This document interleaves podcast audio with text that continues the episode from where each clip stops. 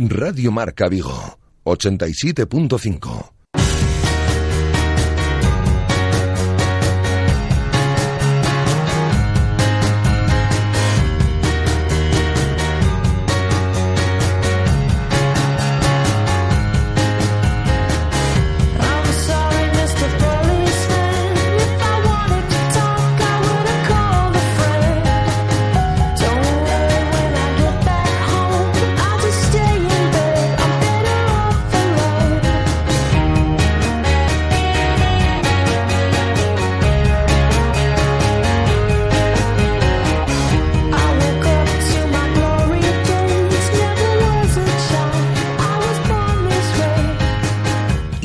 Intermedio Vigo. Rafa Valero.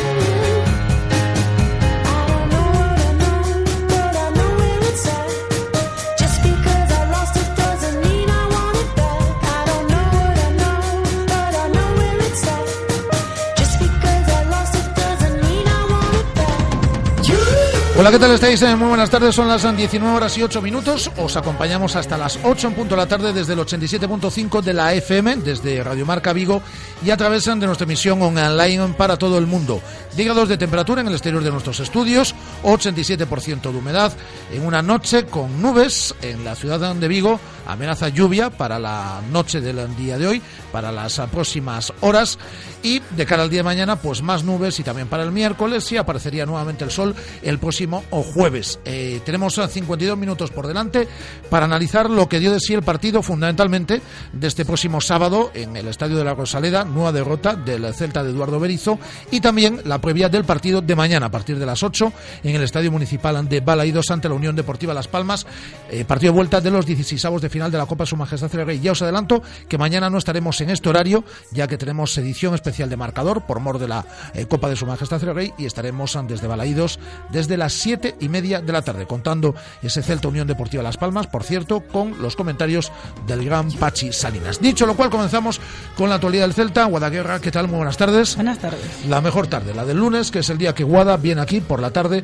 a estos estudios con lista de convocados facilitada por Eduardo el Toto En la mañana del día de hoy y con alguna sorpresilla si tenemos en cuenta que hablamos de partido, partido de Copa y que le pone definitivamente, si no se la había puesto antes ya, la cruz a dos futbolistas. Pues sí, a David Costas y a Levi Madinda, que no han sido convocados por el Toto Berizo, tampoco Borja Fernández. Que jugó con el filial ya el pasado jueves en Amalata. Y eh, Borja Ubiña por lesión. Se recupera Cabral, entrenado esta mañana, y mañana por la mañana verán su evolución para ver si puede jugar ese partido de Copa o no. Eh, no está eh, David Costas con un Gustavo Cabral a un renqueante, así que David Costas ya sabe lo que hay. Yo creo que sabe lo que hay hace prácticamente tres meses. Y más de lo mismo con Levi Madinda que no entre en la convocatoria para un partido de Copa en el que a priori tiene que haber rotaciones posiblemente no entre en la convocatoria ante la Unión Deportiva Almería y el 3 de enero se concentra con la selección de Gabón para eh, disputar la Copa de África durante todo el mes de enero. Es decir, que Levi Madinda puede estar inactivo hasta el mes de febrero. La verdad es que lleva ya prácticamente toda la temporada. No nos atrevemos con 11, ¿no? Lo único que tenemos claro es que Rubén y 10 más. Sí. Es el único nombre que confirmó la mañana del día de hoy Eduardo el Toto Berizo. Lo normal, lo normal es que futbolistas como Santi Mina, como Charles sigan teniendo continuidad, que la Ribey eh, o Nolito, que no fueron titulares, o Radoya, que no fueron eh, titulares el pasado fin de semana en Málaga, entren en ese 11, un 11 más compensado entre, titularísimos y jugadores con menos presencia, pero veremos lo que hace Berizo en el día de mañana. Un Eduardo Berizo que lo escuchábamos, escuchábamos la web de prensa íntegra, nuestro directo Marca Vigo, directo Marca Vigo, hoy a la una del mediodía y hasta las 3 de la tarde, como siempre. Escuchábamos íntegra esa web de prensa. ¿Qué ha dicho el técnico argentino? Pues Eduardo Berizzo hablaba esta mañana, como dices, de ese partido de Copa, de mañana martes por la tarde ante la Unión Deportiva Las Palmas. Nos interesa competir, nos interesa pasar. Vamos a enfrentar a un rival difícil que nos ha vencido, que va líder en, su, en la división y que nos va a exigir un muy buen partido. Así que imaginamos eh, derrotarlos eligiendo la mejor formación. Y esta mañana también en la madroa se presentaba esa firma de convenio entre el Celta y la Diputación, en la que el presidente destacaba la importancia que tiene el convenio para el club, eh, en parte por la cantera, por la Diputación. Ya se ha anunciado que en enero, pendientes de lo que suceda con el ayuntamiento, comienzan las obras en Balaido. Por cierto, el alcalde Abel Caballero estará en estos estudios el próximo viernes, en nuestro programa del próximo viernes. Y Nolito, nuestro Nolito, el gran Nolito, estará con nosotros el próximo jueves. Le pueden enviar ya preguntas con el con ese hashtag hemos tenido reunión de redacción hoy toda la mañana, prácticamente dos o tres horas para, decidirlo. Es Nolito en ERM Vigo. Almohadilla, ah, Nolito en ERM Vigo. Dos, tres horas de reunión. Así ocupamos nosotros las mañanas. Pues hablaba el presidente del Celta sobre la mala racha del equipo. No le preocupa a él que el Celta no esté haciendo goles estaría preocupado por la falta de oportunidades. Como las oportunidades las tenemos, pues el gol es, es importantísimo, pero es eh, lo que nos falta, ¿no? Eh, yo estaría muy preocupado por no crear esas oportunidades. Las estamos creando, estamos jugando bien, estamos dominando los partidos. Eh, el gol, como antes nos entraba muy fácil, creemos que habrá un momento en que vuelva a entrar y todo quedará superado, ¿no? Nos olvidaremos de esta racha y esta mañana entrenaba en la madrugada también la Unión Deportiva Las Palmas para preparar ese partido de mañana de Copa ante el Celta y se pasaba por sala de prensa Paco Herrera. Tu amigo Paco Herrera. Mi amigo Paco Herrera, tu amigo Paco Herrera, nuestro amigo Paco Herrera. Él decía que ha vuelto a casa. Estoy muy orgulloso y eso no me lo puede quitar nadie de, los tres años prácticamente que estuve aquí, eh, en todos los sentidos y, y, por el cariño que he recibido ¿no? y que sigo recibiendo constantemente desde, desde aquí. Por eso me atrevo a decir que vuelvo a mi casa. Me atrevo por eso, porque me lo demuestra todo el mundo.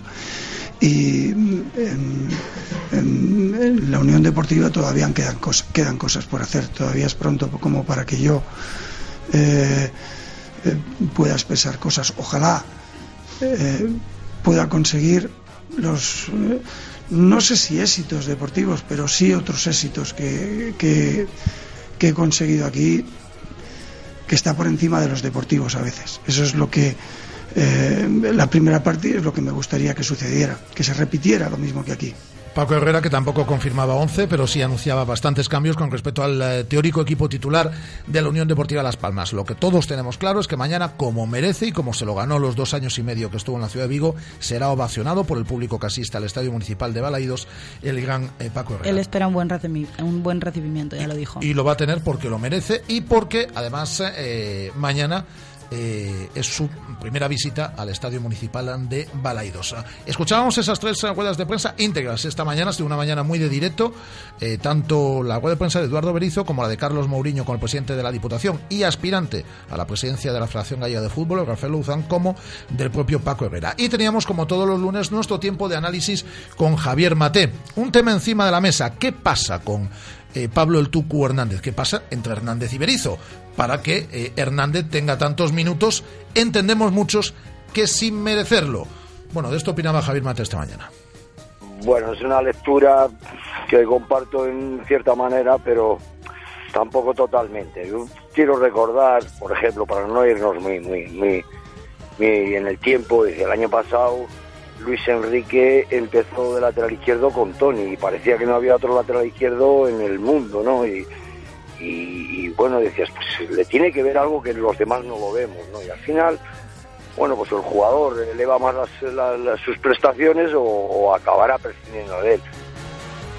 Javier Mate, todos los lunes un lujazo para esta emisora poder contar con su opinión, con su lupa, todos los lunes en la sintonía de Radio Marca Vigo y todos los días en torno a la una y media nuestro tiempo de tertulia en Celeste, en el día de hoy con Armando Álvarez desde Faro de Vigo y David Lorenzo, periodista y speaker en el Estadio Municipal de Balaidos. Bueno, yo creo que la preocupación tiene que ser, eh, bueno, contenida, lógica, pero tampoco evidentemente caer en el lado contrario, en la despreocupación.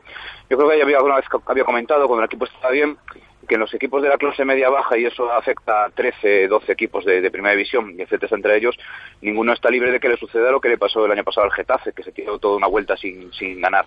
No creo que este equipo vaya, vaya a pasar esto, porque tiene buena dinámica de juego, porque tiene bastantes mecanismos, porque tiene bastante calidad, pero evidentemente estas clases, esta clase de dinámicas hay que intentar cortarlas lo antes posible, porque en este caso el resultado precede luego los problemas y ahora hay un grupo cohesionado, un buen vestuario, hay plazo social en torno a entrenar todavía, aunque se discutan ciertas decisiones, pero todos sabemos que los resultados pueden, pueden empezar a, hacer que parezcan grietas ¿no? en todo este entramado.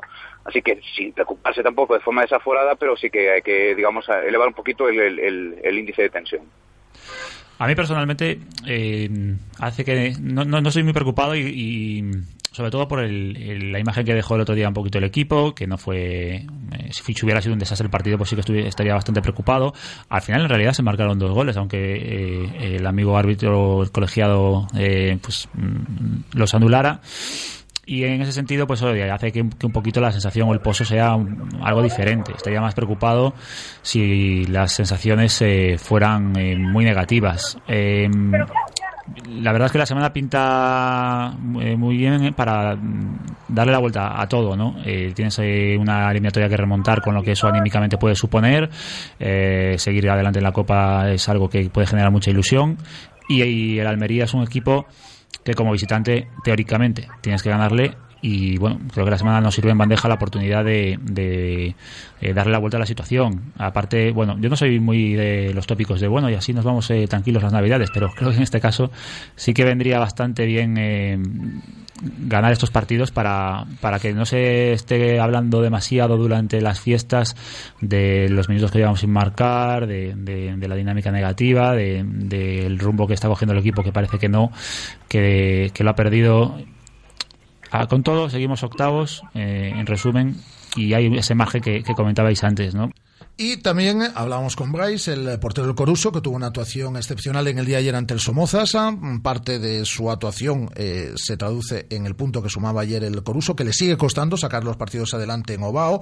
Hablábamos con Jesús Penabata, que ha escrito la biografía de Manolo Jiménez, uno de los históricos jugadores del Celta.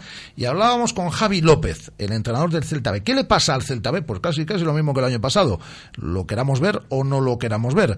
Un Celta B que da la de cal, da la de arena y eh, este fin de semana tocó derrota en Amalata, perdiendo ya en el minuto 15 por tres goles a cero. Al final, 4 a 0 y reconocía Javi López que el equipo no salió enchufado, que los eh, primeros minutos el Racing Ferrol fue una pisonadora sobre el equipo filial. La semana mm, de trabajo creo que fue buena. Eh, yo vi a la gente, además ya advertimos en, en la semana que bueno pues que un partido lo gana cualquiera mm, bueno ganar de forma continuada o competir y para ganar de forma continuada no lo hacen no hace cualquier equipo eh, para eso eh, pues bueno pues has de tener eh, los cinco sentidos siempre puestos en el, en el entrenamiento y en el partido. Y bueno ya te digo las sensaciones y antes de salir al campo eran eran buenas eran de bueno pues de, caras de jugadores con con tensión eh, y sabiéndonos que nos jugábamos un partido importante.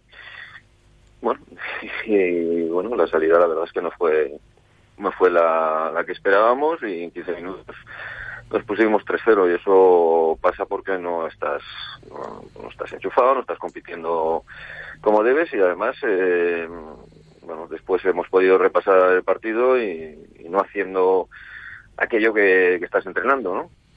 Información de servicio, información meteorológico. Aquí uno está metido en la cueva como Batman y eh, hace un momento no llovía. Eh, aquí dan, eh, dan fe Guada, Pablo Alonso, Amador Domínguez, que ya están con nosotros, que hace un instante no llovía. Bueno, pues nuestra Sandra fiel oyente, nos dice, ya está lloviendo, ¿eh? Eso es que estuvo cantando Andrés Vidal, posiblemente, eh, posiblemente, o poniendo mala música. Eh, en este caso, lo cierto es que, bueno... Iba de palitos, ¿eh? Cuando es para Andrés el látigo no se lo suelta. está lloviendo, no, no lo suelta. Aquí llega David Penela también a este tiempo de, de tertulia. Eh, no, saca el látigo, Andrés. Si lo, cuando te damos el palito a ti, también tienes que sacar el látigo. Ahí, efectivamente. pues... No, no, no estoy de acuerdo. No hay error. no hay error posible. Pues eh, información meteorológica desde el servicio de observación de Sandra, que dice que ya está lloviendo en la ciudad, en la ciudad de Vigo. Repito, aquí en la cueva, que es donde estamos 12, 13 horas al día, pues no hemos percibido que sucedía esto. Dicho lo cual, la dirección técnica y coordinación de Andrés Vidal, nos ponemos en marcha. Radio Marca, la radio que hace afición. Clínica de Fisioterapia y Osteopatía, Sanare. Especialistas en lesiones deportivas, problemas de hombro y cervicalgia. Asignado como centro oficial Indiva en Vigo, el método elegido por Nadal, Contador, Gómez Noya Falcao, entre otros, para recuperarse de sus lesiones. Clínica Sanare, consulta gratuita para los oyentes de Radio Marca. Visítanos en María Verdiales 37 o llámanos al 886 11 53 61.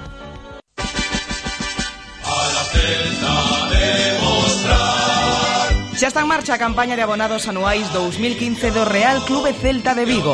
Renova o abónate antes do 31 de decembro con vantaxes e descontos. O celtismo levase na pel. Únete á familia celeste.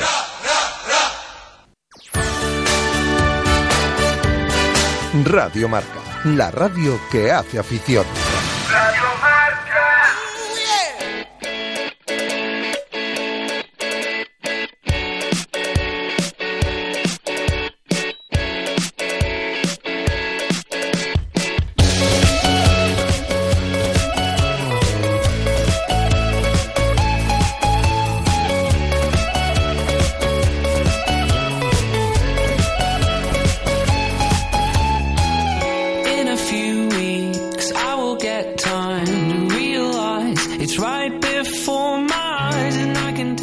Alejandro Reza.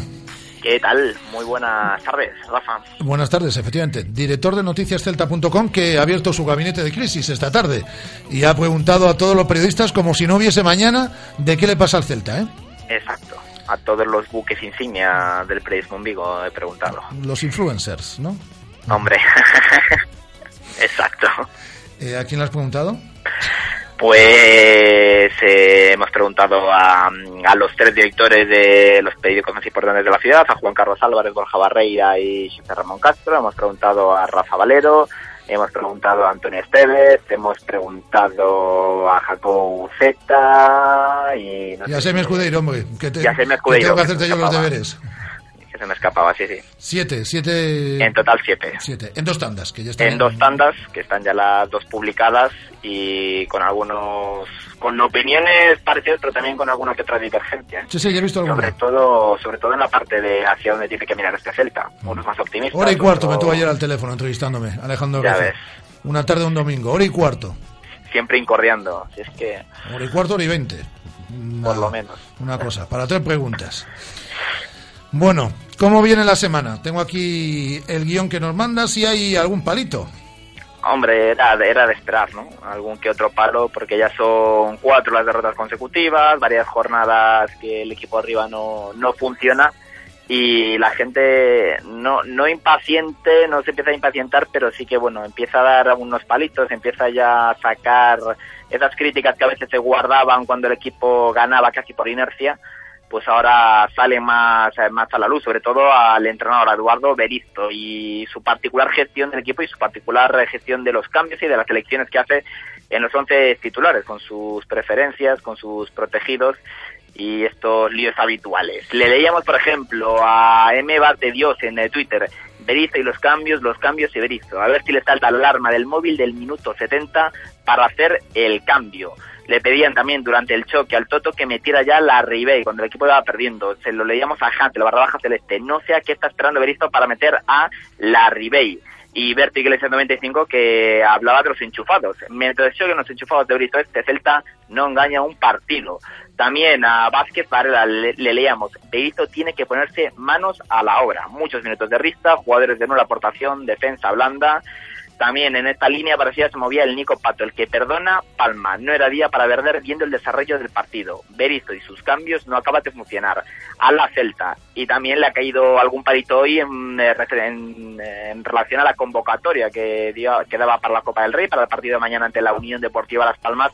Le leíamos a Adrián MR91, Levi, Borja Fernández y Costa se quedan fuera de la lista para la Copa. En casa, siendo un equipo de cantera, bien, Berizzo, bien puntos suspensivos y en claro tono irónico el de, el de Adrián que criticaba eh, la poca implicación eh, de la cantera en, eh, en, esta, en este partido decisivo, si usted quiere decir, eh, Juan de la Copa del Rey esta temporada.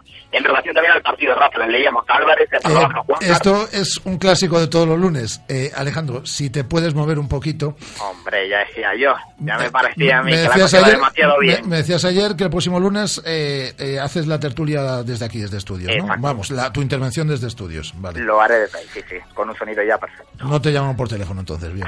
no, no. Ahora te escuchamos perfectamente, vamos. Perfecto, Juan Carlos Álvarez. No se lo ha merecido el Celta y ya van unas cuantas esta temporada.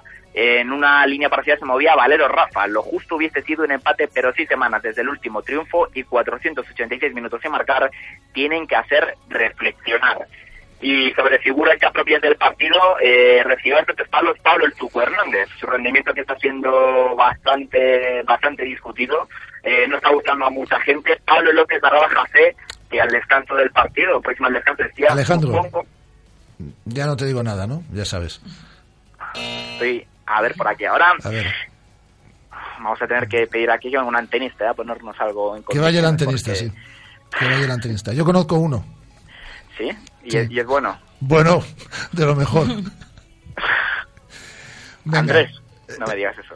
No, No, no, no. no. Ah. Bueno, pero si quiere también por antenas. Hombre, Andrés le, le da todo. Eh, decía sobre Pablo el Eso dicen, Hernández. eso dicen, que le da todo. Pablo López eh, eh, supongo que en el descanso el Tucu saldrá del campo y de España. Eh, a Dani G. Valle le leíamos una respuesta que te hacía a ti, Rafa. No entiendo de Berizzo la obsesión con el Tucu, los cambios, el empecinamiento en la defensa al hombre. Me, me preocupa bastante ya. Daniel Banza, 182. A Pablo Hernández le falta mucho, pero mucho recorrido todavía. Pero Alex fuera de casa tampoco suma. Rabloya y por delante Clon y Augusto. También un clásico de los lunes como es Gorka Vigo, Gorka Gómez, que aprovechaba también para darle un palito a la retransmisión y los iluminados de Energy destacando al árbitro. Les faltó destacar a Pablo Hernández para coronarse. Y a Alex Tanguares le leíamos, eh, llevo autoconvenciéndome desde agosto que Pablo Hernández no es un capricho caro, pero en ocasiones me resulta complicado. Y no todo fueron palos, Rafa, el, el sábado, el domingo para, para jugadores y para Grito, también Muévete un metro más a la derecha, nos dice el antenista ahora. Saca la cabeza por la ventana. Sí, a ver. te decía, y en la parte positiva, la gente destacó sobre todo el partido de Santimine y de, y de Charles, los dos delanteros, que eran una de las novedades. En el once titular le leíamos, por ejemplo, a Joel Balmes y Santi Mina tendrá más o menos experiencia, jugará mejor o peor, pero como pelea y la intensidad que pone es brutal. Enorme canterano. También le leíamos a Carpiña 08. Eh, gústame tanto a palabra equipo que a marche do resultado alegrome moito do vosso partido. Charles Santimina. O seguinte, venceremos. Y también en una línea parecida se movía J barra baja L barra baja Alonso, José Alonso, y pienso que Charles y Mina merecen repetir titularidad contra Almería. Los vi más frescos que a los demás. Y otro elemento clave el sábado, Rafa, y eso sí que se habló mucho, fue otra vez la actuación arbitral, Sí. que esta vez yo creo que fue más decisiva que nunca en el devenir del, del partido. Le leíamos, por ejemplo, a Mauro Picatoste, ante la duda, gol anulado. Esa es la tónica. Nogueiro V escribía, Berizzo va a tener que hacer un Paco Herrera para que nos piten bien de una puñetera vez. También eh, Platie, le leíamos, ¿cómo soy los celtistas? ¿Quieres jugar bien, jugar limpio y marcar goles legales? Y eso no puede ser. En una línea parecida también se movía Pablo Barrabaja Carva, Pablo Carballo, es inaceptable en relación a la segunda amarilla que se comió de Rosales, porque sí la ve, hasta además de pitar, hasta, hasta llegué a temerme otro un día nada, y la pita. Pero eh, no la pita porque ve que él se tira y ya está percibido, pero la ve, claro que la ve. Por esto, de todos los errores, este es el más injustificable. También Jacobo Buceta, pues Iturralde del Energy analizando que el Cerro Grande estuvo muy bien. Pues sí, salvo tres o cuatro pequeñas chorradillas sin importancia, de 10. Y en relación, eh, no al partido del Celta, pero sí a los arbitrajes, me quedé con el que me gustó Eh, mucho. ahora un metro a la izquierda. Mm, en relación a los arbitrajes, no con el respeto al partido del Málaga, me quedé con un tuit que me gustó mucho de Jesús Málaga sobre Cristiano Ronaldo. A Cristiano Ronaldo no le ha gustado la decisión de la FIFA de cambiar de estadio. Esto de que el campo estuviera como una piscina, puntos suspensivos. Y por último, eh, otra de las malas noticias del fin de semana, que dio para mucho, fue el Celta B, que perdió de forma parte bastante clara contra el eh, Racing de Ferrol, eh, 3-0 a los 15 minutos de partido, y dos tweets eh, que bueno que hablan sobre lo que fue el Celta B, eh, por ejemplo, y creo que está por ahí por el estudio, Pablo Alonso eh, escribía en Twitter Te, 4 de te 15 escucha puntos. alto y claro. Así me gusta. 4 de 15 puntos el Celta de con Javi López 17 puntos de 33 con Freddy, habrá que echar a Javi López, ¿no? La gestión del Celta B es de broma. Y también a Miguel Román Mora, el primer problema es marcar un objetivo que no debe tener un filial. El primer objetivo es formar, ante todo. Pues ha estado bien, ¿no? Estas últimas horas. ¿Cómo? Que, que ha estado, que ha estado bien estas últimas horas, que hay de todo. Sí, sí, ha habido, ha habido un poquito de todo y eso que en general eh, malas noticias y bastantes críticas, mucho más de lo, de lo habitual. Y esto que me contuve en el tema insultos y varias Sí, eso, vejaciones. eh, esto- eso, eso siempre, eso no- aquí no tiene cabida. Es decir, los insultos aquí no tienen cabida, como los estadios de fútbol. Desde el día de mañana en Balaidos también. Eh, dicho lo cual, el próximo lunes estarás en este estudio, así que tendremos una cobertura telefónica eh, sin precedentes. Exacto, voy a sonar como nunca ha sonado en esta radio, Rafa. Pues también es verdad. No hace falta que lo- no hace falta Porque que lo creo, creo que esa sección nunca la hice desde ahí, no, nunca la hice, no, ahora que lo pienso. Estuviste en este estudio, pero no hiciste las secciones de aquí. Exacto, así que y a ver si por fin después de pico podemos contar cositas buenas. Pues, pues ojalá sea así. Porque Andorra. Te manda un saludo Guada, ¿eh? Sí, sí. Y otro, otro para ella. Eh, un abrazo, Alejandro Reza, director. abrazo, por cierto, Rafa, que se me olvidaba, eh, no cogí ningún tuit, pero en general en las redes sociales lo que se ve es que Paco Herrera mañana no es que vaya a tener un buen recibimiento, es que va a tener un enorme recibimiento. A lo mejor hasta se queda en el banquillo del Celta y se va a Berizo para Las Palmas. Eh, gracias a Alejandro Reza, director de noticiascelta.com. Un abrazo, adiós. Un abrazo. Radio Marca, la radio que hace afición.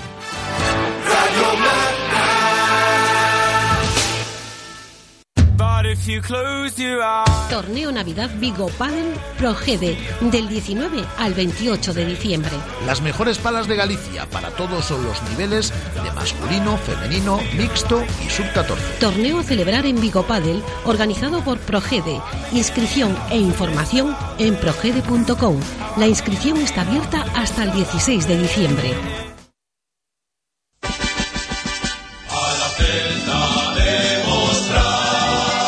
Está en marcha a campaña de abonados anuais 2015 do Real Clube Celta de Vigo. Renova o abónate antes do 31 de decembro con vantaxes e descontos.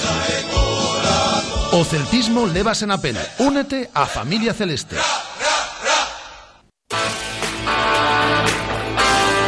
Radio Marca, la radio que hace afición.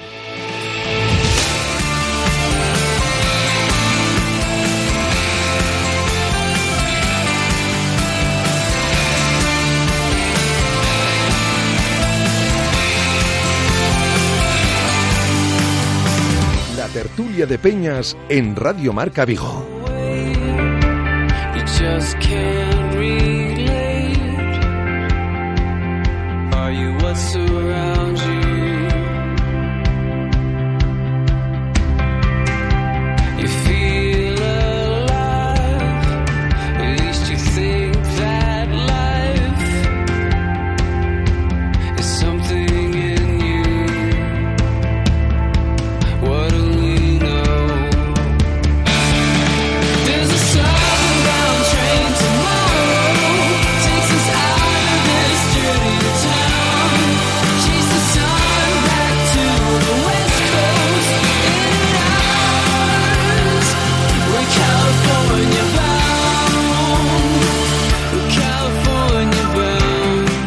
19 horas y 35 minutos y estamos en nuestro tiempo de tertulia de Peñas en la sintonía de Radio Marca Vigo. Pablo Alonso desde Irmandiños, ¿qué tal? Muy buenas tardes. Buenas tardes. Ya saludó antes a Alejandro Reza porque ha destacado uno de sus tweets, eh, está en el hit parade del, del fin de semana de Alejandro Reza. Eh, Amador Domínguez desde la Peña Jorjotero, ¿qué tal? Amador, ¿cómo estamos? Hola, buenas tardes. ¿Diste bien de comer? Me dijeron esta semana. Bueno, siempre das bien de comer. siempre pero intentamos semana- hacer lo que se puede. Pues diste bien de comer. Allí desde el Venus. Gracias. Paellaza, que le dio ahí a unos amigos nuestros. Ya, ya. Ya vi fotitos. ¿Viste fotitos? Bueno, David, David Penela, desde Comando, ¿cómo estamos? Hola, ¿qué tal? Buenas tardes. Bueno, hay aquí ya un ligero debate, que lo vamos a recuperar de todo un instante. Pero antes de nada, a Amador le pedimos la opinión ya el otro día, que le llamamos el viernes, fue, ¿no? El Sí, jueves. el jueves, el jueves, el jueves. Sí, el jueves, el día que falté yo una hora. Sí. Que se quedó aquí, que se quedó Guada aquí al frente. ¿Te acuerdas? Me acuerdo. De aquel día. Me acuerdo. Nos, nos habla de otra cosa. Ya, ya, bueno. Eh, Mañana calladitos, ¿eh? A aplaudir, Celta, Celta, pero que no, que no se os escape ningún coño ni ninguna cosa hasta que viene, que viene Javier Tebas. No. Sí, a animar al Celta, que es lo que hay que ir, ¿no? Yo el tema de los insultos, la verdad que estoy de acuerdo con matices, con lo de más que prohibir, prohibirlos, eh, limitarlos, ¿no? O sea, tema, por ejemplo, hay que se cante, bueno, no, no voy a decir ningún insulto aquí ahora mismo, pero to- todos, todos sabemos, todos sabemos de cuál estamos hablando, ¿no? En un partido en el que no viene a cuento, por ejemplo, así, dedicémonos a animar al equipo que falta hace y, y dejemos los insultos a un lado. El problema es ese, que es, es algo que se considera como normal, ¿no? Y desde un principio, si nos atajó ahora, complicado. Pero bueno. David. No sé, yo creo que, estamos llegando a una especie de, paroxismo ya con este tema. Creo que se está entrando ya en, insultos que entran dentro de la rivalidad típica del fútbol, que, que el fútbol no hubiera llegado a lo que es sin, sin la rivalidad y tal. Yo entiendo que, por ejemplo, hay cánticos que, se, que sí que se salen de lo que es el fútbol. Eh, yo recuerdo cánticos que, que escuchas en Coruña, por ejemplo, de, recordando de, malos momentos en la historia del Celta que, que no vienen a cuento y que esto están totalmente fuera de lugar, fuera de toda educación.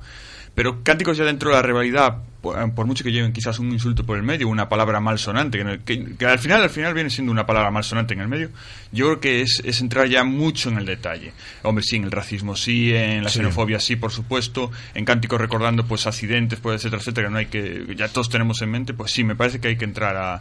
Pero en cánticos que entran en la rivalidad, en, en- en el- en la salsa del fútbol, me parece entrar mucho ya en- en- en en el detallito en- en- y, y dónde poner el límite de qué es el insulto y qué no es el insulto. Se hablaba el otro día también, además creo que lo dijo Amador.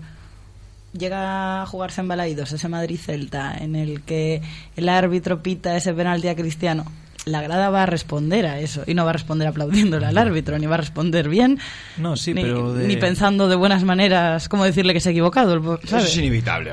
Se cantó, se cantó Es que- la grada del Celta, ese, es que- ese cántico a Cristiano famoso de ese portugués, por ejemplo, en el, en propio Madrid-Celta. Y después, por ejemplo, fue no fue un cántico generalizado. Y, y después hablan de los cánticos de puta Barcelona, puta Sí, tal, sí. etcétera, etcétera, que en nuestra zona no se escuchó. Entonces no era un cántico generalizado. Yo creo que hay que ir a, a un cántico que sea generalizado en todo el estadio. este, este fin de semana, lo he visto en marca, si lo hubiese visto en otro periódico lo decía, ¿eh? es decir, pero yo lo vi en marca. Eh, por ejemplo, imágenes que salen hoy, está el periódico por ahí, en el Vicente Calderón, ayer los cacheos que hubo en el Vicente Calderón con unas colazas, es decir, Pero espectaculares, y el- en un partido, perdón, Amador, del sábado, yo no recuerdo cuál, Paraguas, ah, En Getafe, Getafe, en. Getafe, en el, en el, en el Getafe Barça, que unos podían entrar con paraguas y otros no sé si porque la punta es más afilado no no podían entrar con su Bueno, paraguas a mí hace dos años me quitaron un paraguas en el San Mamés al entrar también. Con los tejados que no- hay en el Pero- Coliseum, normal Pero hasta no cierto, hasta cierto punto esas cosas son normales. A ver, que no puedas entrar. Ahora, la ley hay que aplicarla. pues ahora que si no entras a Balaidos con La- paraguas con lo que llueve dentro de Dentro. la guía de río Bueno, hay chubasqueros. A ver, es un, es un arma punzante, se puede eh, pensar que es un arma punzante y bueno, pues eh, hay, es- hay mucho... Ya, pero es como la botella... El que tire una botella de... El tapón. O, o el tapón. O y, Sí, pero- hay pero- leyes que... cuidado, las leyes son para podemos- cumplir. Podemos llegar al límite de Turquía De- y Grecia que no dejan pasar monedas a un pabellón. O, que ya es, o que ya es mecheros. exagerado. O entraron Balaidos con un mechero. Es que llegaremos a eso, porque mira las incidencias, lo- los incidentes que hay. Es que yo creo que Con mecheros y eso. Eh, a ver, yo creo que lo que hay que erradicar realmente es esa gente, ese tipo de gente que se escuda en el fútbol para hacer eh, eh, agresiones y, y- y para unos ideales políticos. Eso no son ni aficionados de fútbol ni son nada. Son lo único que hacen es estropearnos eh, a los que realmente nos guste. Ahora, a mí lo que no me van a prohibir y, y- y lo veo muy difícil. Para eso entonces me quedo, es lo que decía el otro día, me quedo en casa con el Canal Plus y le grito cabrón al árbitro desde casa. ¿Qué es, está. qué es lo que quieren? Que Sí, lo sí, veas sí. por el Canal Plus. Es que al final es eso. Es que además, un tema como este, violencia verbal, tal. ¿Qué hacemos? Mandamos una patrulla policial cada sábado por la mañana a todos los campos. Eso pasa en Benjamines, pasa en Alevinos, es educación, más que, más que Es- tener que es- ser el problema es- el problema es de educación. El, problema es El problema es educación. educación. Es que es más triste que Es pase- la base. Este fin de semana agredían a un árbitro de 15 años Pero es en que es Córdoba. más triste. Para mí es más triste. Y, y yo lo vivo cada fin de semana por, por, por Eureka, por ejemplo, ¿no? Vale, es más triste que un campo de fútbol donde ya están jugando categorías de benjamines. Oísteis, que el propio padre esté insultando al árbitro, que se esté insultando entre... Eso es más... eh, A mí me parece muchísimo más triste que un equipo de primera división que es el- la rivalidad es, es y forma parte del fútbol. O sea, eh, dime tú que nadie que haya ido a un campo le haya llamado perdón la palabra, cabrón al árbitro. Y digo al árbitro como digo a, a Cristiano Ronaldo si se tira aquí. Vamos. Ahora, tiene que ser suficientemente inteligente para quedarte ahí. Que haya gente que, en vez de ese cabrón que tire un. que lance un objeto, esa gente es la que hay que erradicar. Si la violencia física, estamos Exacto, todos de acuerdo erradicada. en que hay que eliminarla. Y eso lo quiero dejar claro porque el otro día me llegó un, me, me, me cayó una, una bronca de mi mujer, que cómo soy yo, cómo, cómo Esas son las peores, ¿eh? Las broncas de las madre, mujeres, Tú ¿no? sabes qué bronca me dio, porque cómo, cómo favorecía el insulto y eso. Y yo, claro, eso es parte del, del fútbol. A ver, eh, quiero dejarlo bien claro. Eh, la agresión verbal hasta cierto punto, eh, lo, lo que decía Penela. Eh, los cánticos que no proceden, acordándose de María Pita o acordándose de distintos, distintos malos momentos que hemos vivido. Ahora, el, el cabrón al árbitro, el hijo puta al Cristiano Ronaldo porque se ha tirado. Vamos, me vas a decir a mí que Balaídos pasa lo del otro día y nos vamos a. Le, le- le cantamos ahora los cánticos ese. Ese portugués me cae mal. No suena ni bien. o sea, parece un campo de mariquitas. Dicho lo cual, dicho lo cual, eh, tenemos dos partidos esta semana y yo, a lo mejor me estoy equivocando, pero sí que creo que estamos ante una semana importante porque independientemente que podemos hablar de ello también de pésimas actuaciones arbitrales, de infortunio cara a portería, yo creo que algo estamos haciendo mal. Para llevar 484 minutos sin 486, perdón, sin eh, sin marcar en liga para llevar seis semanas, que son cinco jornadas, pero seis semanas en cuanto a tiempo, eh, sin ganar un partido. Y para mí lo más preocupante, que el Celta a mí no me parece ni el equipo fresco que me parecía los dos meses, primeros meses de competición. El Celta no presiona como presionaba en los dos primeros meses de competición. Y hay un montón, ni uno, ni dos, ni tres, un montón de jugadores que se han caído directamente. No sé si es porque se les exigió físicamente mucho y no hubo rotación en los primeros meses y demás, pero salvo Crondelli, que bueno, puede tener un día sí, un día no, pero yo lo sigo viendo más o menos en un nivel muy notable durante esta temporada, eh, se han caído unos cuantos jugadores. No sé si estáis de acuerdo. Yo creo que, que el, el- el problema sería es más bien de, de- de falta de efectividad. Yo veo juego, veo, Perdona, veo- David, y alguno no se ha levantado, que es el caso del Tucu Hernández, que ha tenido un partido bueno y siete, después del palo diario del Tucu. y, eh, y- y sie- y siete malos. ¿Y el bueno cuál, cuál ha sido y- entonces? y ahí sí. El taconazo. que mete el con el taconazo. taconazo. Ese es el bueno. Ese bueno. No, es el- la, no, la segunda, la- la parte en Bilbao. algunos más- la segunda parte en Bilbao más, jugó bien. Ah, No, yo creo que es más bien una falta de. Yo veo juego en el Celta, veo ocasiones.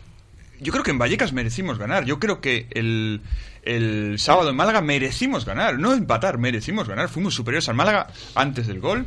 Fuimos superiores toda la segunda parte. Quizás solo después del gol, que oye, que es, normal, el golpe anímico que, te, que supone el, el 1-0, cualquier equipo lo, lo sufre. Pero creo que hemos sido superiores al Málaga, hemos sido superiores al Rayo. Al Eibar seguramente le merecimos por lo menos empatar en un partido en que, cerramos. Yo creo que es más bien falta de efectividad y es ahí donde radica el problema. Es, puede ser falta de frescura adelante, puede ser, desde luego. Yo creo que se está notando sobre todo ahora cuando está entrando Santi Mina, que es un jugador que está aportando cosas distintas, que se le ve que pone una frescura que ahora Nolito, que Orellana ya no tienen. Yo creo que el problema está ahí más que, que en que sea algo general de todo el equipo. Sí, eh, yo ma- y más que el tema de ataque que no terminamos de, de convertir las ocasiones, porque al final, hace mes y medio, hablábamos todos de mejor racha de la historia de partidos seguidos marcando, y ahora ya somos el peor equipo de Europa de racha sin marcar y... Y vamos camino de vamos batir camino- nuestro récord histórico récord de tiempo sin marcar. Sí, que faltan 48 minutos, Sí. si, si no me equivoco. Más que eso, a mí me preocupa el tema de en defensa, que ya lo dije la última vez, que nos marcan con muy poco. Y el equipo para mí no defiende bien, que es raro decirlo porque llevamos 17 goles en contra, que no son muchos. Que no defiende bien, que perdemos balón y ya no hay la presión que había al principio, que en, pre- en pretemporada se veía que el equipo presionaba muy bien y pues, bueno, eso Pero lo, es que lo yo, perdimos. perdona Pablo, ¿os acordáis? A mm, principio de temporada estábamos aquí diciendo cómo está el equipo. El equipo así no llega a Navidades. A este ritmo físico el equipo no llega a Navidades. Y están reventados. ¿Y la culpa de quién es? ¿De quién es? A ver, ¿De quién es? ¿De quién es? Para mí. De, de- Yo- yo lo tengo claro, ya lo he dicho- ya lo de he dicho esta Berizzo. mañana. Es que lo llevamos diciendo desde que desde casi al principio de temporada. Los, los cambios, que los hace mal. Y es verdad, es que no está dando frescura y no está eh, no, no ha sabido enchufar a jugadores que realmente a día de hoy necesita. Santi Mina, Charles, Augusto Fernández, bueno, menos mal que ahora le está dando minutos, pero no para salir titular como salió el otro día, ¿eh? Vuelvo a repetir, que creo que debatí el otro día contigo, ¿no? No sé con quién No estaba sé. debatiendo, que la titularidad de, de Augusto. Eh, hay jugadores en la plantilla mejores que Augusto que, que, que debía tenerlos al menos enganchados. Y para mí es eso. Y ahora entonces eh, se encuentra con un problema que dentro del- de, de la ilusión que tienen que tienen tanto Charles como, como Mina ahora al salir, no, no están aún, no están enchufados al ritmo del, del equipo, no están enchufados al ritmo de, de, de sus compañeros. Le falta esa Hay una descompensación muy grande. Hay mucho jugador por encima de los mil minutos hasta, hasta estas alturas de temporada y hay mucho jugador por debajo de los 200 minutos. Entonces, cuando no hay equilibrio, eso se nota también en el campo. De todas maneras, para no estar enchufado a Charles, si no está del Cerro Grande por delante, estamos hablando de que se había marcado dos golitos en Málaga y, y, no, y no estaríamos hablando ahora de todo esto porque solamente hablaríamos de que el Celta ganó en Málaga, que vuelve a mostrar buenas sensaciones, que bueno Berizzo que, que renovó al equipo, que qué mano tuvo, etcétera, etcétera. Yo creo que en el partido de Málaga es muy clave por encima de todo lo que estamos hablando de la actuación arbitral. En Sí. mi opinión, yo creo que es, es, es fundamental. Es que ya en el minuto 5 que te quiten un gol, que en la segunda parte te quiten otro. la- el tuit que, que, que me decían antes, que decía antes Reza, de, de la expulsión de Rosales, que es- esos son más claves. Es que el árbitro Esa, tiene, eh, pues tiene la fíjate, mano. pu- Pues, fíjate, esa es la que yo le echo más en cara al árbitro. Porque también. él sabe. Porque la vio. Porque él la ve y lleva la tarjeta para sacar. Y dice, ah, a este se la saca hace un rato. Entonces, no. Esa es la que a mí- Porque luego.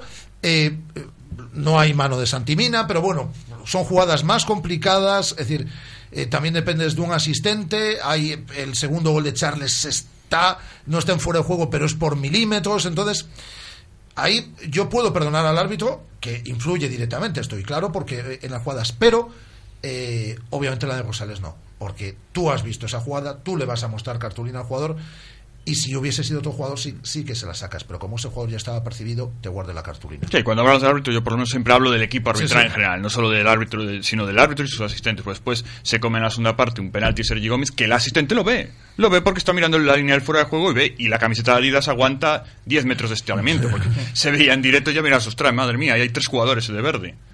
Son, son jugadas que sí que ven el árbitro, que yo te puedo admitir la de Santi Mina, que él ve una mano que no sé dónde se la saca, porque está a un metro y ver mano ahí es inventarse una mano, es decir, uff, en el minuto 5 un gol ya, eh, a ver si eh, vamos a controlar el partido.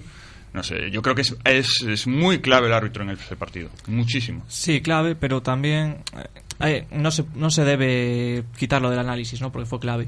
Pero yo por eso me gusta fijarme en, en lo que fallamos nosotros, ¿no? Porque es lo, lo que podemos corregir. En el árbitro no podemos influir, en lo nuestro sí. Y cada vez que perdemos balón, nos cuesta un mundo recuperarlo, y ese es el problema. El equipo no sabe correr para atrás. Cada vez que perdemos balón, nos hace mu- muchísimo daño.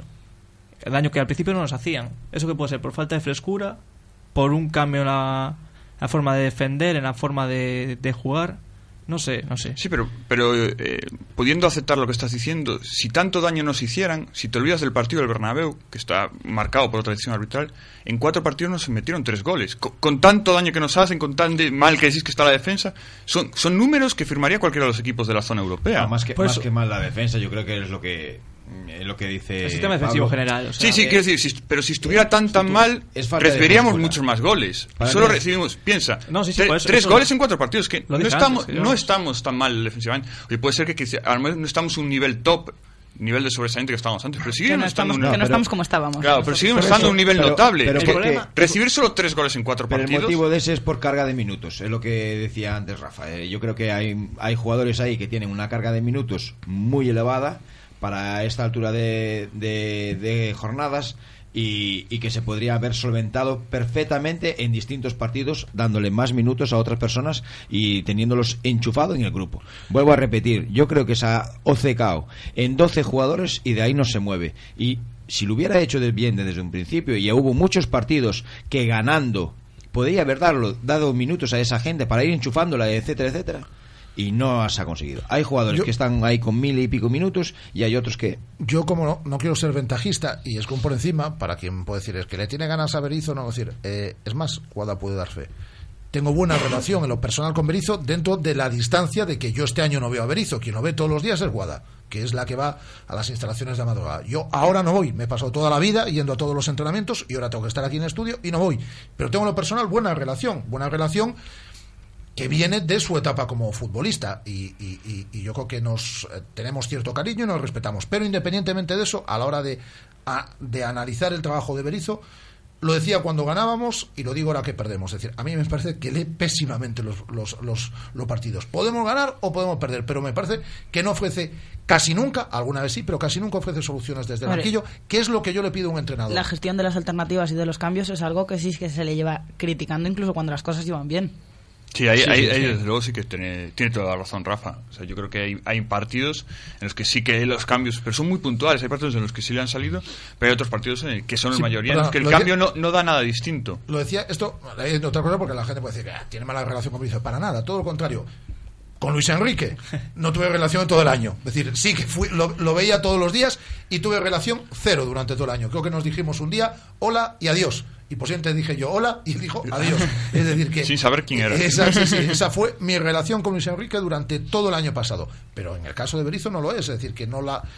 La hago porque yo entiendo que es así. Y el otro día, a raíz de lo que, de lo que estaba comentando Pablo de defender mal, nos hacen, sigo pensando que nos hacen gol con muy poco, porque el gol que hace Samu, que es un muy buen cabezazo, pero está solo. Yo creo que la marca corresponde a Sergi Gómez, me, me da la impresión, por lo menos es el que anda por ahí, pero remata de cabeza muy bien, pero absolutamente solo. Y ellos tuvieron un par de llegadas, vosotros tuvimos, pero Carmen hizo dos, tres buenas intervenciones, pero ellos tuvieron un par de llegadas Sí, también. Sergio saca una, un pie allí. Nosotros tuvimos Increíble. llegadas después de trabajar mucho para conseguir llegar. Ellos nos llegaban a base de recuperación y, llegada rápida. Y Juan Charles y la Ribey me parece estupendo, que lo, pero él hizo cuatro minutos. Es decir, esto lo hablábamos eh, eh, Amador, Guada y yo este, este mediodía que coincidimos. Si verdaderamente quieres jugar con dos delanteros, juega los 10, los 15 últimos minutos. Los cuatro minutos no te, es un salir, es una ir a la desesperada. Si Ya sería perder tiempo, claro, parece ves más cómo- que- si, se estaba viendo cómo iba el partido. El Málaga reculando, el Celta atacando. Pues si te la quieres jugar de verdad, te la juegas 15 minutos, no te la juegues cuatro minutos. Que fue lo que hicimos en Elche, por ejemplo. En Elche la Ribey entró en el minuto 70. A partir de ahí se Claro. volcó el juego hacia el área del Elche y al final llegó el gol en, en el descuento, En el pero 90, porque hubo más tiempo para poder hacerlo. Pero Perdona, David, que te cortaba. Nada, yo- No, que yo- decías que a veces sí sale bien, pero Sí, salió yo bien en Bilbao. pensando en Bilbao y, y poco Y- más. y- Por eso digo que son momentos muy puntuales. Yo lo que estaba pensando ahora es, en- recordando los minutos que decía Amador, yo creo que ahí estamos muy influenciados, en general, y yo me incluyo, por lo del año pasado. O sea, tuvimos aquí un entrenador que era el rey de las rotaciones. Que venimos del- blanco y parece vamos al que- negro. Y parece que todo ahora, todo- en todos lados hay rotaciones. Yo Es que a estoy, mí, no- a mí estoy pensando no en muchos ni- equipos... Ni, ni lo de antes ni lo de ahora. Claro, que yo estoy, pensando en Claro. muchos equipos, por ejemplo, uno que va líder, que tiene siete jugadores que juegan todos los partidos. Todos. Y el Atlético ganó la Por- Liga por ejemplo. pasado, Si es más, el otro día, vuelvo a marca, venía un informe en marca de los entrenadores que menos mueven eh, o que menos minutos dan a sus suplentes, el que menos minutos le da es Ancelotti y es líder. El segundo es Berizzo. Claro, es que eh, pa- parece que ahora, eh, por ejemplo, Paco Herrera, eh, el año en primera, tuvo su 11, que normalmente movía poco ahí, tenía también 12, 13 jugadores. Y a estas alturas el equipo no iba mal, por ejemplo. No, parece que es que hemos vivido los dos extremos y ahora parece que el otro extremo, como funcionó bien a final de temporada, ahora este extremo ya... Pero también- yo yo creo que creo ni que- una cosa ni la otra. Pero yo Herrera creo que- tenía 14 15 jugadores Yo creo que, ¿eh? yo creo que, yo creo que Bueno, también ahí bueno, lo que bueno. entra es que un jugador como Charles no tenga minutos hasta ahora. Que la plantilla esté al nivel físico que está, que es que es imposible mantener eso toda la temporada. Claro, es que yo, yo creo que vimos un nivel eh, de sobresaliente y claro, ahora estamos viendo el nivel de 7 y, nos, y nos sabe a poco. El problema es todo de, de, de base. Yo por eso dije lo de los pocos goles en contra con la mala forma de defender. Porque si defendemos mal desde la presión de pérdida de balón, tardamos mucho en recuperar. Antes recuperábamos rápido. Si tardas mucho, ahí haces más esfuerzo en recuperar. En el momento que recuperas es cuando estás ya no estás tan, no tienes las ideas tan claras porque estás cansado. De ahí ese gran dicho, ¿no? No hay mejor eh, ataque que una buena defensa, ¿no? Sí, sí. Yo creo que, hay un defecto eh, a mayores del de los cambios que sí que yo veo, que es eh, yo los que estoy diciendo ahí de los minutos y, y de la, del- el- la, La fase la- defensiva para mí no son tan importantes, por lo menos los números no demuestran son tan importantes. Para mí otro fallo importante es no podemos tener 10 corners en un partido y ya van 3 o 4 y no rematar ni uno. Y Es que no digo que creamos, eh, tenemos 10, creamos una ocasión en uno, no, no, es que tenemos 10 corners y no rematamos ninguno de los 10. el, el otro eso día, falta de trabajo. el otro día- Sí, es- eso dato es que muy grave, o sea, eso. Dato que me pasaba el otro día dos corners, que el otro día superamos los 100 corners seguidos sin meter gol de remate directo. Que es Eso el Atlético de Madrid, que juega otra liga distinta a la Bueno, nuestra, pero- de, de 100 también. corners te hace 85 goles. Y no fue hace tanto que metimos un gol de córner. O sea, fue el robarle en la- septiembre, metimos un va gol de córner. sé que, al sé que Cholo. Coruña no tiene mucho mérito meter un gol de córner, pero fue de Toto- el Toto decía la semana pasada, hace dos, en sala de prensa, que, que estaban trabajando en eso.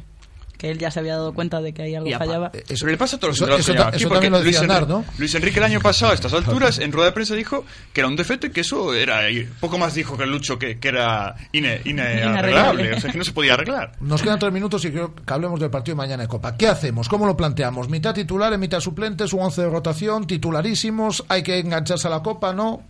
Yo creo que viendo el 11 de, de Málaga, está claro que van a jugar Radoya, que va a jugar Nolito, que va a jugar Larribey, o sea, todos esos jugadores que reservó en, entre comillas, en Málaga, lo va a poner ahora, porque se ha dado cuenta que si ahora también cae eliminado en Copa, va a ser una losa sobre el equipo enorme y que va a llegar al partido de Almería súper exigido. Entonces él tiene ahora, va a buscar esos titulares que reservó, entre comillas, frente, a, frente al Málaga, para ponerlos en este partido y lograr pasar de Copa y llegar más desahogados el viernes a la Almería. Totalmente de acuerdo contigo. Sí, mañana por todas y por favor, Rubén, Alex López por Tucu y nueve más. Hombre, si no juega mañana Les López, es decir, después de no haber jugado el último mes prácticamente nada, si no juega mañana Les López ya... Yo creo que lo está reservando para mañana y nos va a dar el pase a Alex López. ¿Y si juega con los dos? Alex López y Tucu. Sí. Mm, no. Está tan enamorado del Tucu. No, no. Dios mío. Juegue Alex, que mi comunio lo agradece, hombre. En Copa. No vale el club. Para que vaya cogiendo ya mi Ah, vale, vale, vale, vale. Ahora vaya a hacer Tucu mañana hat-trick. Ojalá, ojalá. o sea, Ojalá, ojalá. No, a ver, si es un jugador de aquí, ojalá se enganche ver, y ojalá sí, demuestre el sí, jugador yo- que sí. tanto dicen que es. Hace un año a Nolito lo estamos poniendo verde. Vamos mira. Lo estamos poniendo verde y, mi- Sí. y mira ahora dónde está Nolito. Pues aquí está, presidiendo esta mesa, como si fuese un santo. Eh, yo no digo que sea mal jugador el Tucu Hernández, lo que sí digo es que le está, y vamos, si me mantengo, yo aquí voy cabezón además. Yo creo que le están regalando los minutos directamente. Y se los están regalando porque lo trajo él. Sí, y el, pero pro- y el el propio Tucu dijo ya hace unas semanas en sala de prensa que lo que estábamos viendo era lo que había. Que ¿Qué? ya no era el discurso de hace unas semanas de Mamá. tengo que ponerme tal. Él dijo, yo no soy. Su frase fue: Pues no, yo soy, soy ciego porque no he visto nada, macho. no soy cristiano ni Messi. Lo Yo A, lo cual me imagino que todos los que estabais en esa sala de prensa que yo he visitado con regularidad durante muchos años, le diríais, No, le dijimos, no me digas. le diríais, ya lo sabemos, ya nos hemos dado cuenta. No, pero dice que está un poco cansado de que siempre le estemos preguntando. Qué por forma ahí. de sacarse presión. Pero, ahí ahí pero regateo también, bien, ¿eh? también decir que no, no son nuestros males no son todos culpa de, de- No, no, no, no, no, no, no, no, para nada, para Vamos a lanzar una para nada, nada. No, no, para nada. Y el tema de los que dijo antes Reza, de los enchufados, que hablaba de... El año pasado se decía a estas alturas también de Fontás, de Nolito, y mira qué resultado dieron. Así que vamos a seguir confiando en Tucu y confiando en que se Bueno, integre. pero eran jugadores que conocías, ¿eh? Bueno. Yo, cono- bueno. Sí, dio, dio la liga a O'Higgins, hombre. Sí. Confía, Ah, gran Chilena, equipo, gran equipo ese. Un cabezazo suyo, hombre. Pacheta Gran- sigue la Liga Chilena todas las noches. Gran equipo, sí, eh, ¿cuáles, eran los canales ahí. que veíamos, Guada? Eh, Guau Guau Televisión. Guau, guau. Toda la noche es una pedazo De serie, verdad. os la recomiendo. chinos, La televisión rusa, ya sabes tú. Eh, no me acuerdo, pero sí, la televisión rusa, que vinieron a hacer el sí, le reportaje de Mostovoy. serie Pitucas y Mostovoy Lucas. TV. Pitucas y Lucas, que es la serie que ve Fabián Orellana, una serie, vamos, de un talento de la serie de HBO. Ah, Eh, telenovela, y, sí. eh, y ahora también estamos muy enganchados, eh, como Pacheta, a la Liga A ver, Chilena. sí. Vemos todos los partidos de la Liga, Hay que bajar la, la aplicación esa de scouting del Celta. de la Liga Chilena. Paga, Eh, paga Andrés. Un placer. Tira la Epa. botella. Se He tirado la botella, pero no tiene nada dentro, ¿eh? Cuidado, que aquí la gente... Ya no lo hemos bebido. Eh, David Penela, desde Comando, muchas gracias. Un abrazo. Eh, Amador Domínguez, de- desde la Peña Jorjotero, muchas gracias. Siempre un placer. Y Pablo Alonso, eh, desde Irmandiños, muchas gracias. A vosotros. Pues, eh, Guada, hasta mañana. Hasta mañana. Mañana viene Débora Bukusic. Y mañana nos vamos a París, a conocer celtistas que andan por allí, por París. Por el mundo. Dos, ¿eh? A falta de uno. A falta de uno, dos. Y muchas más cosas. Hasta mañana, Andrés. Hasta mañana, Guada. Llega el show a Radio Marca. Adiós.